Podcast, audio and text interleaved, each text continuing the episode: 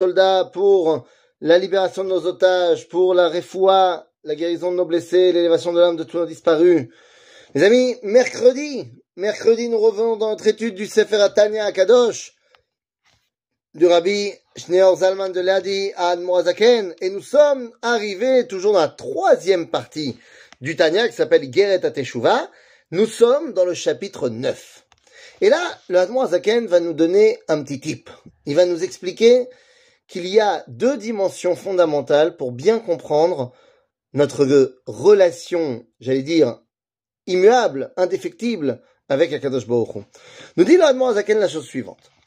Il y a deux dimensions. Il y a la dimension de euh, Aem Rovetzet al Efrochim, et il y a une autre dimension qui s'appelle euh, je dis n'importe quoi, voilà, excusez-moi, je me suis perdu tout seul.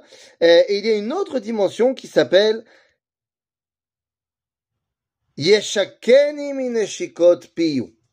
Alors, d'un côté, on a un verset de la Torah, de l'autre côté de Shirachirim, c'est. Nous dit le Zaken. Lorsqu'il y a cette dimension de Aem Rovetset ala Efrochim, de la mère qui vole au-dessus du nid de ses petits pour les protéger, eh bien, c'est Akadosh Baruch qui nous protège qu'on en soit conscient ou pas. C'est-à-dire qu'il y a une dimension de protection de Hashgacha de Hakadosh Baruch sur le peuple juif, et rien que ça, ça peut me donner envie de me rapprocher de lui. Et, franchement, euh, on vit ça de manière tellement puissante. C'est-à-dire que dans toutes les générations, Hakadosh Baruch il a été là, il nous a protégés, et encore aujourd'hui. Et d'un autre côté, il y a Ishakeni Mineshikot Piyu. C'est-à-dire, il y a cette dimension de, j'allais dire, du bouche à bouche que Dieu nous donne et nous insuffle sa vitalité, son souffle de vie, et ça c'est par l'intermédiaire du Dibour et Elohim, c'est-à-dire de la parole divine, en d'autres termes de la Torah. Et donc, lorsque moi, je me rends compte qu'il y a quelqu'un qui est au-dessus de moi et qui me protège, ben j'ai envie de m'attacher à lui parce que c'est sympa quand même de me protéger. Et lorsque j'ai envie de me rattacher à lui, eh bien je me dis mais attends mais comment il va parler il m'a dit exactement comment il fallait faire. Et donc ça me permet tout simplement de me connecter à lui.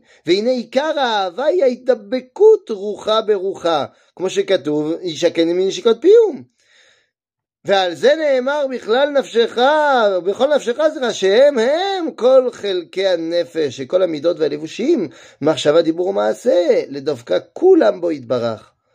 C'est-à-dire que le but du jeu, c'est de pouvoir se coller, s'attacher à Kadosh Baruch Et comment on fait pour s'attacher à Kadosh Baruch Eh bien, un, on comprend que il nous protège à chaque instant. Et deux, eh bien, on fait, en sorte de faire ce qu'il nous a dit, tout simplement de faire, pour pouvoir être bah, connecté à lui. C'est tout simple. Et par contre, nous dit la Zaken, il y a une chose qui est euh, ben, la principale déconnexion. C'est quoi la principale déconnexion C'est lorsqu'on décide de porter atteinte, à, j'allais dire, à la force la plus divine de notre existence. Quelle est la force la plus divine de notre existence? C'est la capacité de donner la vie. Et oui, car celui qui donne la vie à toute chose, Ribono Shalolam, m'a donné à moi la possibilité également d'être créateur de vie. C'est fantastique. En vrai, c'est fantastique. Mais lorsque j'utilise cette force de création et que j'en fais n'importe quoi, eh ben, il n'y a pas de plus grand éloignement possible. Donc, nous dit le Azaken, la chose qui est la plus euh, difficile dans l'éloignement que j'ai avec Akadosh Baruch et Gamma Brit, c'est lorsque j'utilise mes forces de création à mauvais escient, au niveau de mes relations intimes, mais d'un autre côté, ce qui va me permettre le plus de me rattacher à Dieu, c'est ces deux dimensions.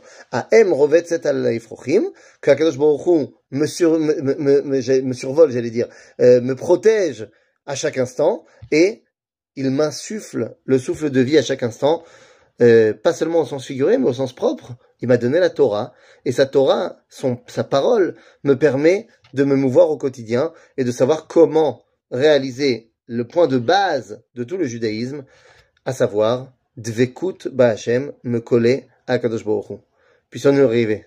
À bientôt les amis.